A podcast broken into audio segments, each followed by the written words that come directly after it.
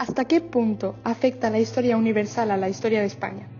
La pregunta de hoy no tiene mucho que ver con la serie, pero sí está directamente relacionada con el capítulo. Hoy, el capítulo 3 del Ministerio del Tiempo, ¿cómo se reescribe el tiempo?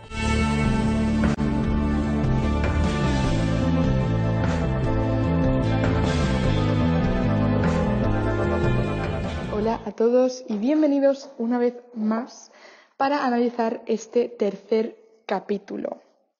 Bueno, quiero hablaros antes de nada de una serie de modificaciones y bueno, los típicos avisos que doy a principio de capítulo. Lo primero es que ya no me estoy viendo el capítulo a la vez que tengo el guion enfrente porque me lía un montón y tampoco voy a estar comentándolo con el guion enfrente porque me lío mucho. Yo creo que solo con las anotaciones voy a ser capaz de comentar el capítulo independientemente de las modificaciones que pueda haber habido. Lo siguiente es disculparme una vez más por la calidad del sonido, porque sí estoy grabando este tercer capítulo en el mismo sitio y de la misma forma, pero bueno, no sé cuánto tiempo estaré grabando así.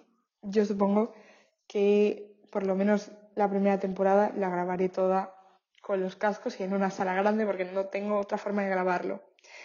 También comentar una vez más que va a haber pequeñas pausas cuando me pare a beber agua, va a haber cortes, que también va a haber cada vez que me salga una muletilla que yo no sé, porque de repente en mi vida he empezado a usar muletillas cuando yo el eh, nunca lo he usado, pero cuando me pongo a escuchar el capítulo de repente suelto un montón de muletillas y me pone muy nerviosa porque eso no hay que hacerlo cuando estéis hablando. Entonces cuando me pasen cosas así va a haber pequeños cortes como este. Pero bueno, yo creo que no se notan tanto.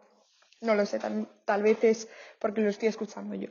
Pero que aunque se notaran, son cortes sin ninguna importancia. También comentar que tengo la voz mejor, que ya puedo hablar sin ningún problema, pero eso que seguiré viviendo agua porque hay que mantenerse hidratadas. Voy a intentar hablar más despacio también, porque en el, en el anterior capítulo hay momentos en los que hablo como muy rápido y no se me entiende. Y también creo que esa es una de las razones por las que el capítulo no duró tanto. Y hablando de duraciones, Voy a intentar no adivinar mucho, pero he hecho más anotaciones que en el anterior capítulo. Sin embargo, siento como que no tengo tanto que decir. Porque, bueno, me disculpo ya desde el principio, a mí este capítulo no me encanta. Pero bueno, hay que comentarlo. Está bien. O sea, es un capítulo que mola, pero no me encanta. Así que ahora sí, comencemos con el análisis de cómo se reescribe el tiempo. La primera escena que tenemos es un pintor retratando a la familia Folk a la que conocemos por fin, que yo tenía muchas ganas de conocer a la familia Folk, pero no la conocemos en profundidad. Conocemos a Karma, a Enrique y bueno, ya conocíamos a Amelia. Mientras tanto, tenemos una voz en off de la propia Amelia que está resumiendo lo que pasó en los dos anteriores capítulos y me parece un recurso súper guay que además eh, ayuda a poder omitir ese resumen que van a poner en otros capítulos y que creo que también pusieron en el capítulo anterior. Lo siguiente que vemos son Julián y Alonso en el ministerio y Alonso flipa con las motos, está viendo una revista de motos y esto pues se mantiene fiel a lo que ocurrió en el primer capítulo con la moto, que Alonso se quedó flipando, pero yo no recuerdo que más adelante Alonso tenga especial interés por las motos. La siguiente secuencia que vemos es el cumpleaños de Velázquez, que bueno, en verdad a lo largo del capítulo no tiene tanta importancia que sea el cumpleaños de Velázquez, pero sí que va a haber cosas relacionadas con él. Y a mí es que Velázquez es, eh, Velázquez es un personaje que me encanta, así que lo metan donde lo metan, a mí me hace feliz. no lo sé, mira, mm, me hace mucha gracia que sea el cumpleaños de Velázquez y que se hable de Velázquez, está muy bien nos enseñan pues una secuencia de 1940 que no he apuntado dónde, pero básicamente dos hombres están corriendo por el bosque y les disparan. Entonces los que han disparado son alemanes y me hace gracia porque hay algunas palabras que entiendo, pero no mucho, porque mi nivel de alemán es un A2. Hello, big hay alguna frase que consigo como entenderla entera, pero sin más.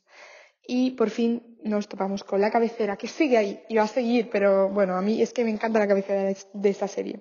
Justo después de la cabecera vemos que eh, nos encontramos en París, en un París ocupado por los alemanes, porque, bueno, Segunda Guerra Mundial.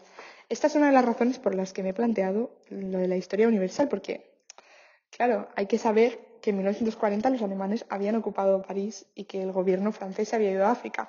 Yo aquí demostrando todo lo que he aprendido en historia este año. Vemos a Lola.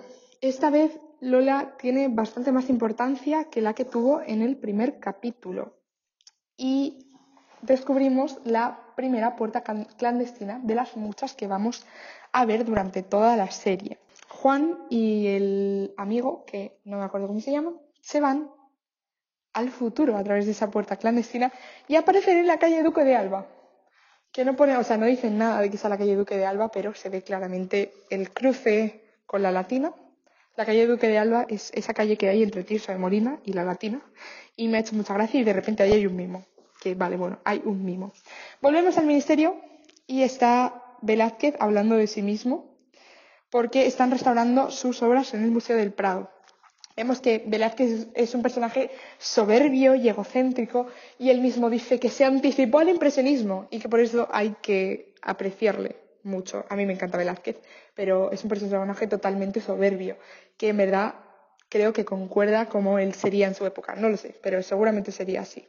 Juan y su amigo, que sigo sin acordarme cómo se llama, comen comida china, que ahora están en el año 2015 y comen comida china. Y se topan con dos galletas de la suerte ¿Qué les dicen? Un viaje de miles de kilómetros empieza por el primer paso. Y dicen, buah, nos sentimos totalmente identificados. Y la otra galleta dice que el amor y la tos no se pueden ocultar. En un primer momento parece que es una tontería de frase, pero eh, más adelante descubriremos que en verdad tiene mucho sentido. Lola les ha prohibido que se lleven nada al futuro que provenga del pasado, pero bueno, Juan ha decidido llevarse una foto de su familia y se pregunta, ¿quién lo recordará? Que también es importante hablar de esto, ¿eh? porque tú vas al futuro, dejas a tu familia atrás, ¿quién se va a acordar de ti? Guau, Juan, gran filósofo. Y Velázquez sigue, mientras tanto, quejándose de lo mal que están restaurando sus cuadros y él dice que, bueno, que es que sus lanzas restauradas es que parece que no las ha pintado él. Velázquez es así. Descubrimos por fin cuál va a ser la misión en este capítulo y bueno, resulta que Endaya, que es una comuna francesa que está al lado de eh, País Vasco, es el lugar donde se reunieron Hitler y Franco en 1940, donde discutieron sobre la entrada de España en la Segunda Guerra Mundial. Y bueno, sabemos que España nunca llegó a entrar en la Segunda Guerra Mundial, pero hay mm, un fallo que hace que Hitler acepte todo lo que Franco le ofrece y España va a entrar en la Segunda Guerra Mundial. ¿Qué hay que hacer? Impedirlo. Porque España no puede entrar en la Segunda Guerra Mundial porque alteraría todo el futuro y por lo tanto el presente. Yo estaba viéndome esto el principio y he pensado, ¿qué coñazo de capítulo? Porque de verdad no me encanta este capítulo y lo tuve que parar aquí y luego seguí viéndolo. Lo he visto entero, ¿vale? Ernesto e Irene van a Endaya porque, bueno, Salvador considera que las dos personas idóneas para ver qué pasa con Hitler y con Franco son Ernesto y Irene. Yo estoy de acuerdo. Creo que son dos personajes responsables que saben lo suficiente cómo funciona el ministerio para ir allí. Y bueno, descubrimos que Ernesto habla alemán porque se dedica.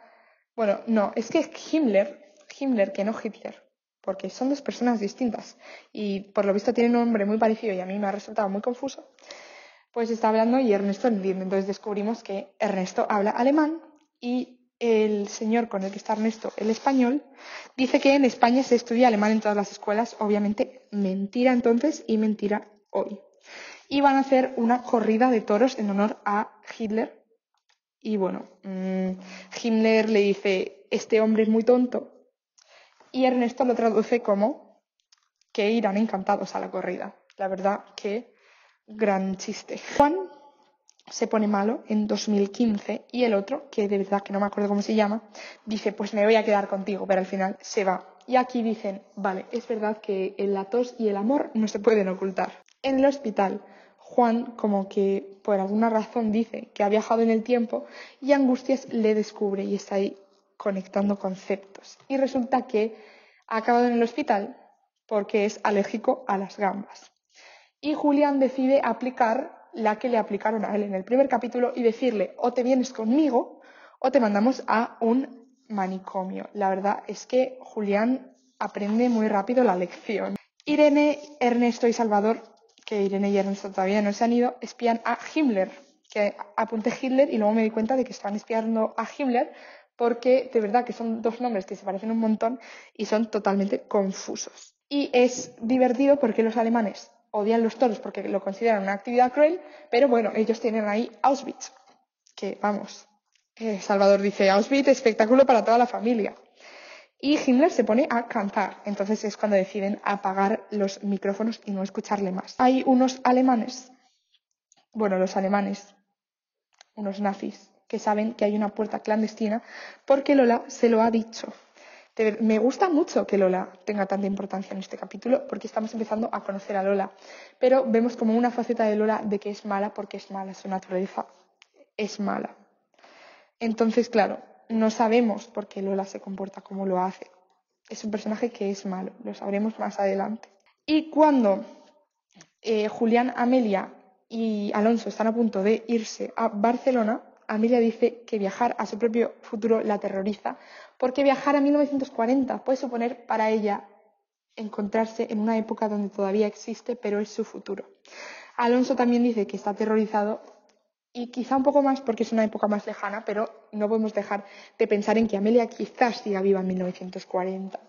A mí me aterrorizaría ya mi futuro, la verdad es que no lo haría, no iría a mi futuro si pudiera me quedaría viviendo, hay que vivir el presente. Resulta que están en el barrio de Amelia, entonces ella les puede llevar por donde quieran. Y descubrimos una España hundida en la posguerra, es una España totalmente pobre. Y caminando por la calle se encuentra en un escaparate donde está el retrato que le estaban haciendo a la familia Folk a principio del capítulo. Volvemos a Montserrat, que no lo he dicho, pero la puerta clandestina de Lola está en Montserrat, en un santuario, algo así, no sé exactamente qué es, pero hay un alemán y de repente hay un plano zoom que ha sido súper raro, no lo sé. Pero un alemán le pega una hostia a Lola y no tiene ningún, o sea, como que lo entiendo, pero no termina de tener sentido y me ha hecho gracia que es como súper repentina, súper repentina la hostia. Lo más importante, y lo deja claro Salvador desde el principio, es impedir que los nazis lleguen al presente, porque eso supondría que tendrían armas mucho más actualizadas, tecnología más avanzada y que podrían ganar la guerra. Creo yo que ganarían la guerra con tecnología más avanzada. Quizá no sabrían usarla, pero los alemanes mm, eran un ejército bastante potente hasta que cometieron errores. Entonces, quizás sí la hubieran ganado, pero de nuevo, historia ficción. No me gusta pensar en el easy, pero había que plantearse esta pregunta.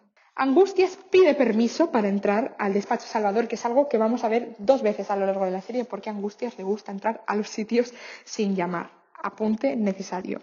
Cuando Alonso, Amelia y Julián llegan a 1940 y van por el bosque con unos funcionarios que van vestidos de guardias civiles, se encuentran con maquis que les amenazan con dispararles. Pero al final resulta que todo es una broma que hacen entre funcionarios para asustar a todos los agentes que viajan. La verdad, eh, gracioso. Yo también me he asustado porque no me acordaba que eran funcionarios. Vemos pues el tren de Endaya, que está hecho con CGI y es un CGI un poco malo, pero bueno, todo sea por los jajas. Y descubrimos, Irene y Ernesto ya han ido a Endaya, descubrimos que Irene ha intoxicado al traductor aunque es un poco extraño, no sé si es el traductor, pero descubrimos que Irene ha intoxicado a alguien después de seducirle y tiene su momento de recordarnos que es lesbiana porque dice que prefiere seducir a una bella dama antes que a un viejo baboso. A ver, que tiene sentido que Irene quiera y prefiera seducir a una bella dama, pero una vez más metiendo el lesbianismo de Irene con pinzas de verdad que podemos hablar más adelante de esto. Joder, es que parece que odio que Irene sea lesbiana, pero en verdad está súper guay que haya representación lésbica en el Ministerio del Tiempo, de verdad. Que se piensa muy poco en las lesbianas en, las series y es muy guay que haya una lesbiana, pero creo que se puede hacer de otra manera y se puede hacer mejor y que Irene está un poco metida con pinzas. Pero de verdad, que nada de homófoba, ¿eh? que yo no soy homófoba, por favor, que, que parece que sí, pero no. Os lo juro. Eh, parece que me estoy justificando rollo. Tengo amigas lesbianas, pero de verdad. que no, que yo no soy así, que me encanta Irene, que, que está bastante bien. Se podía haber hecho mejor, pero está bastante bien. Ya está, se acabó mi momento de justificación, ¿vale? Porque volvemos a la pregunta de dónde viene Ernesto. Y una vez más, no nos la responde. Pero conocemos a Franco con su voz de pito y dice que él se apaña con el inglés, pero que de alemán no va muy bien. La verdad es que esto de meter una trama sobre Franco en el capítulo 3, sobre Franco y sobre Hitler, me parece súper atrevido, porque es totalmente jugar con la memoria histórica del país. Y no que pueda ofender, eh, por ejemplo, al tramo de, o sea, a todos los vencidos, por decirlo de alguna manera, me parece fatal porque así era como se denomina la posguerra, pero ahora mismo, bueno, como a los que perdieron la guerra, sino sobre todo que pueda ofender a los que la ganaron, porque este capítulo es una mofa a Franco totalmente. Y bueno, Paquito opina que Hitler es un estirado. Y bueno, volvemos a la secuencia Alonso, Amelia, Julián. Vamos a hablar a partir de ahora de todo eso como Montserrat. Y nos cuentan que las armas son de la guerra de Marruecos. Y bueno, historia. Es que me encanta que en el Ministerio del Tiempo tengan tan en cuenta la historia y sobre todo que nunca me he dado cuenta, porque creo que este ha sido el primer año que he estudiado en profundidad la historia y me gusta mucho, de repente, pues, por ejemplo, en el capítulo anterior se hablaba del motín de Esquilache, en este capítulo estamos hablando de la guerra de Marruecos, y son conceptos que de repente tengo en mi cabeza y que me gusta mucho reconocer. Nos cuentan que por allí, por el monte, no hay cobertura, pero bueno, hablemos de la tecnología en el pasado, porque en el siglo XVI funcionaba. Tiene más sentido que funcione en el siglo XX, porque entonces ya había como satélites, ¿no? En rollo, los teléfonos de cable funcionaban. No sé cómo funciona un teléfono de cable. Voy a quedar como una ignorante total, lo siento mucho. Pero sí, que ahí no hay cobertura y no pueden usar el móvil. Entonces visten a Julián y Alonso de guardias civiles y a Amelia de monja. No va a ser la última vez que veamos a Amelia vestida de monja. Y llegan a Montserrat y Alonso dice, ¿victoria o muerte? Yo que preferiría, victoria o muerte. Claramente, victoria, igual que, que lo prefieren ellos. Su excusa para entrar en, el, en Montserrat, que os juro que no sé si es un santuario o qué es, pero para entrar allí en Montserrat, es decir que están protegiéndoles de un atentado maqui. Y todo el rollo santuario me ha recordado a el capítulo de los misterios de Laura de la abadía porque además en este capítulo sale Miguel Reyán y a Miguel Reyán ya lo vimos en el anterior capítulo de El Ministerio del Tiempo. Cuando Amelia está yendo a buscar la puerta clandestina, la disparan. No, no, no la disparan, pero sí la encierran con Lola, que ahora lo veremos. Cuando están intentando rescatar a Amelia de los alemanes, hay un alemán que la está amenazando y habla en español. Y Julián dice, qué detalle, este no necesita subtítulos. Muy gracioso, la verdad, de parte de Julián. Y ahora sí, tenemos a Amelia, que está encerrada con Lola. Y cuando Himmler llega a Montserrat, le cuentan que el Santo Grial no está ahí, que por cierto, es que iban a por el Santo Grial, creo que no lo he dicho, que el Santo Grial no está ahí y que ellos les rezan a otra santa, que es negra, y decide Himmler decir que antes Mm, bebería cianuro que besar a una negra y resulta que el señor eh, sacerdote, monje, obispo, no sé qué es, sabe alemán y le responde. La verdad es que gracioso. Dice el señor monje, obispo, sacerdote, lo que sea, que no tienen que temer a la ira de Dios, tienen que temer a su ira. Y bueno, mm, Lola es una traidora, ya lo sabemos, pero es que aquí he puesto Lola traidora y una carita enfadada, porque ¡Ah! Me quema Lola, porque más tarde me cae bien, pero en estos primeros capítulos, ¡uh! Quema, Lola, quemas mucho. Y bueno, hay un chiste que le cuenta Julián Alonso, que es el chiste del infierno español, que no lo he entendido. Y lo he buscado en Google, porque hoy sí me apetecía investigar. Y tampoco lo he entendido. Además, en Google como que contaban un chiste diferente. Y el, chiste de Google sí lo he entendido, pero he buscado como la explicación y no había nada así que no he entendido el chiste de Julián y Alonso tampoco, así que soy Alonso. Alonso es un gran estratega, además, pero bueno, es normal porque es un soldado del siglo XVI. Pero toda la estrategia que hace para poder eh, pegar a los alemanes es bastante chula. No solo rollo que sea súper inteligente, sino a nivel visual también está muy guay.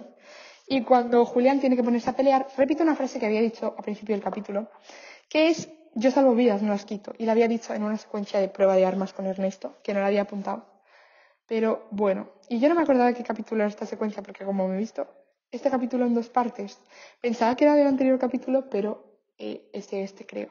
Además se parece mucho a la secuencia que quitaron del capítulo 1, en la que, o del capítulo 2, es que no me acuerdo si era el capítulo 1 o del capítulo 2, pero había una secuencia eliminada de una prueba de armas de Alonso, y me he acordado. Los alemanes, ahora sí, todo el ejército alemán cruza la puerta, la puerta clandestina de Montserrat, y de verdad, es que imagínate estar en Montserrat en 1940 y aparecer en la calle Duque de Alba en 2015. Dios, es que es como glow down.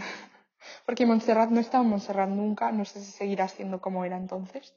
Pero parece un lugar mucho más bonito que la calle Duque de Alba. Porque la calle Duque de Alba es fea. Es una calle que no es agradable cruzar. Además ahora está como en obras. Es fea la calle Duque de Alba. Pero vamos, cuando salen todos los soldados ahí, que salen de una cabina telefónica, hay un señor en la calle que dice, otra peli de guerra, qué aburrimiento.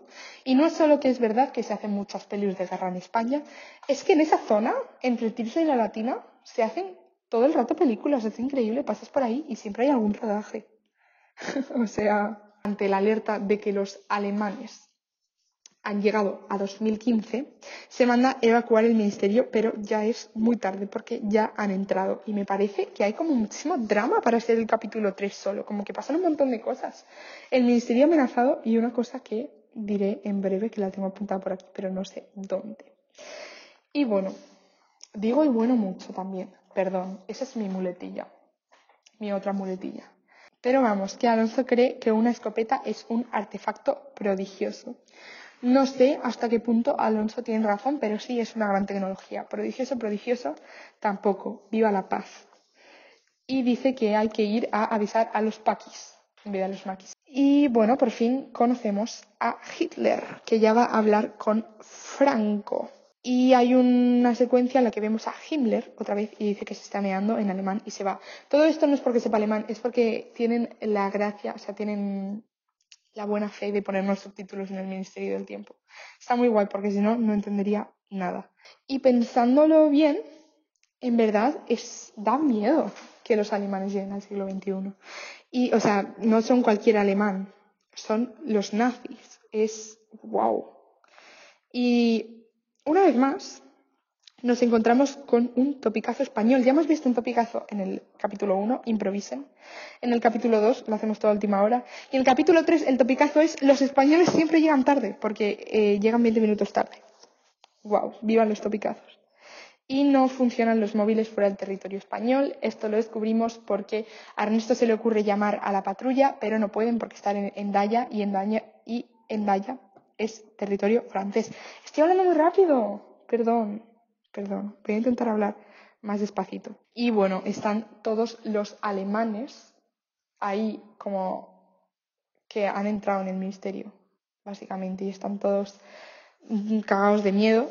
Y Velázquez decide que es buen momento para soltar esta gran frase, si no dibujo me cago aquí mismo. Y ahí está, dibujando mientras un alemán le tiene con la pistola en la cabeza. Así es Velázquez. Irene y Ernesto, en Endaya todavía, deciden poner en marcha el plan B, que es matar a Hitler. De verdad que a mí este capítulo 3 me está pareciendo tremendísimo. O sea, matar a Hitler. Y volvemos a ver un plano fome extraño, esta vez hacia la patrulla. No lo sé. Pero vamos, que eh, llegan a la puerta clandestina y Alonso le pega una hostia a Lola, que no la vemos, pero por el sonido yo he intuido que es una hostia, y se lleva otra. Pero bueno, que Lola empieza a convencer a la patrulla de que ella está haciendo el bien y que ella quería matar a los nazis. Pero bueno, el traductor que va con Hitler, esto es una tontería, pero en vez de decir ejército dice ejército y me hace mucha gracia. Así falla en la traducción. Podría ser yo hablando alemán, que me equivoco todo el rato de letras. pero bueno, también viendo las secuencias de Endag, me he dado cuenta de que, o sea, el actor que han cogido para Franco está bastante guay, pero no tiene tanta carapán como tenía Franco. Franco tenía como muy, mucha carapán. Es, es muy gracioso, Franco. Y Lola está amenazada a punta de pistola por Amelia y lleva unos aires de superioridad y resulta que lo sabe todo sobre Amelia, que su padre se llama Enrique, que su madre se llama Karma, que no ha matado a nadie en su vida. Miedo, la verdad. Y empieza a hablarle a Amelia y a intentar convencerla de todos los errores que se podían eh, corregir. Y le, eh, le, intenta explicar por qué estaba metiendo mano en todo el rollo del empecinado. Que muy bien que los españoles ganaron a Napoleón, pero se supuso que Fernando VII volviera a España y se llevara por delante la Constitución de 1812. Además, menciona a Goya y a Jovellanos, que ahora mismo son dos personas que me hacen mucha gracia, porque el otro día hice un examen, me entraron Goya y Jovellanos, creí que me había salido súper bien y saqué un 5. Pero bueno, vamos a intentar no hablar sobre ello, porque de verdad yo creo que mi comentario sobre Jovellanos y mi comentario de Goya estaban mejor que un 5. Había más preguntas también, hay que decirlo. Y por fin después de todo el capítulo mencionándole, llamándole y que no cogiera el teléfono, conocemos a Spínola, que yo no me acordaba que saliera tan pronto en la serie. Pero wow, Spínola. Es un personaje muy gracioso, que no me acuerdo tanto de él, que le, veremos porque sale más capítulos. Pero wow, Spínola. Qué pronto, es que pronto. Y bueno, mm, después de arreglar las cositas, Salvador le dice a los alemanes que le cuenten a Hitler que todo ha sido un sueño y bueno, Alonso está flipando con Espínola, su super ídolo. Me recuerda a Amelia en el anterior capítulo con López. Tiene sentido. O sea, Alonso es una persona que admira a Espínola y si yo fuera Alonso también le admiraría, pero yo soy más de admirar a López, también hay que decirlo. Se nota también en cómo hablé de López en el anterior capítulo. Y Hitler decide que ya no quiere hacer ningún pacto con Franco y bueno, gracias a eso pueden evacuar el plan B matar a Hitler. Y cuando se va, dice, antes me corto el pene que volver a reunirme con este señor. Y yo creo que eso es algo que pudo haber pensado cualquier persona que se reuniera con Franco. No lo sé, no conocía a Franco, pero vamos, yo igual también me cortaría el pene antes que conocerle. No tengo pene, pero no pasa nada. Deciden, pues, hacerse una foto con Hitler, todos los funcionarios, porque no me acuerdo qué pasa, pero como que acaban con Hitler. Es que no sé si es con Hitler o con Hitler, pero se hacen una foto con los nazis y es muy graciosa esa escena. Entonces alguien menciona a Luis Aragonés y Alonso pregunta que si es un grande de España como Espínola y Julián le dice que efectivamente Luis Aragonés es un grande de España como Espínola. Luis Aragonés, si no me equivoco, es alguien del fútbol y una vez más yo no sé nada de fútbol, pero vamos, que debe ser gracioso si lo metieron y sobre todo si lo dice Julián, que Julián es el comedy relief esta serie, todo el rato haciendo chistes, ya le vale. Y por último, cerramos el capítulo como lo habíamos comenzado con un resumen de Amelia, que descubrimos que todo este resumen lo hace porque lo está escribiendo en su diario. Y dice una frase que hay que pensar sobre ella, ¿eh? No hay victorias sin víctimas, y es verdad. Pero bueno, no ha terminado el capítulo porque Juan le pide a Salvador que le deje ver a su hijo. Su hijo en 2015, que ya pues es bastante mayor. Y es muy bonita esa escena. Ah, no, no, no es Salvador. Es un favor que le hace Angustias. Que sí que lo tengo anotado aquí, porque Angustias hace un favor a Juan, como posteriormente, específicamente en el capítulo de Buñuel, pero temporada 3, tiempo de censura, eh, le hará un favor a Pachino. Pero bueno, todavía no hemos conocido a Pachino, ¿vale? Ya llegaremos llegaremos. Y Salvador ofrece a Juan quedarse en el ministerio, pero Juan prefiere irse a su época, aunque vaya a morir. Todos vamos a morir, pero él seguramente iba a morir en breve, pero prefiere quedarse allí y disfrutar de su hijo todo el tiempo que pueda. Muy bonito, la verdad. Juan, gran capítulo. Cerramos ahora sí con Amelia, que va a la tienda donde habían visto el retrato a preguntar por la familia Folk y no se sabe nada. Entonces decide irse al cementerio y descubre que va a morir en 1885 con marido y con una hija. Hola, esta soy yo desde edición, que bueno, he tenido un pequeño problema con el final del capítulo y lo tengo que volver a grabar desde aquí con eh, otro tipo de audio. No lo estoy grabando igual ni en el mismo sitio. No sé si se escuchará peor o mejor, pero creo que no es lo importante. De todas formas, da un poco igual porque lo último que nos falta por comentar es la pregunta que planteamos al principio. ¿Hasta qué punto afecta la historia universal a la historia de España? Es verdad que he planteado una pregunta un poco abstracta y compleja de responder, pero basándonos en todo lo que ha pasado durante este capítulo, yo creo que podemos decir que afecta bastante, ¿no? Porque realmente eh, la Segunda Guerra Mundial afectó mucho a cómo se desarrolló España. Bueno, en general, eh, toda la aparición de los fascismos en Europa y la decisión de Franco de no entrar en la Segunda Guerra Mundial fue crucial para cómo se desarrolló después la posguerra, que podía haber sido mucho peor de cómo fue, aunque ya fuera bastante mala en sí. Y bueno, no solo durante este periodo, sino que antes en la historia ya había afectado la historia universal. A pesar de que España fuera retrasada, por ejemplo, eh, con las revoluciones ilustradas durante el siglo XVIII, fue la propia Revolución Francesa la que luego llevó a los españoles a firmar la Constitución de 1812. Y especialmente hoy en día, con toda la globalización, todo lo que pase en todo el mundo acaba afectándonos, ya sea en Estados Unidos o en Japón.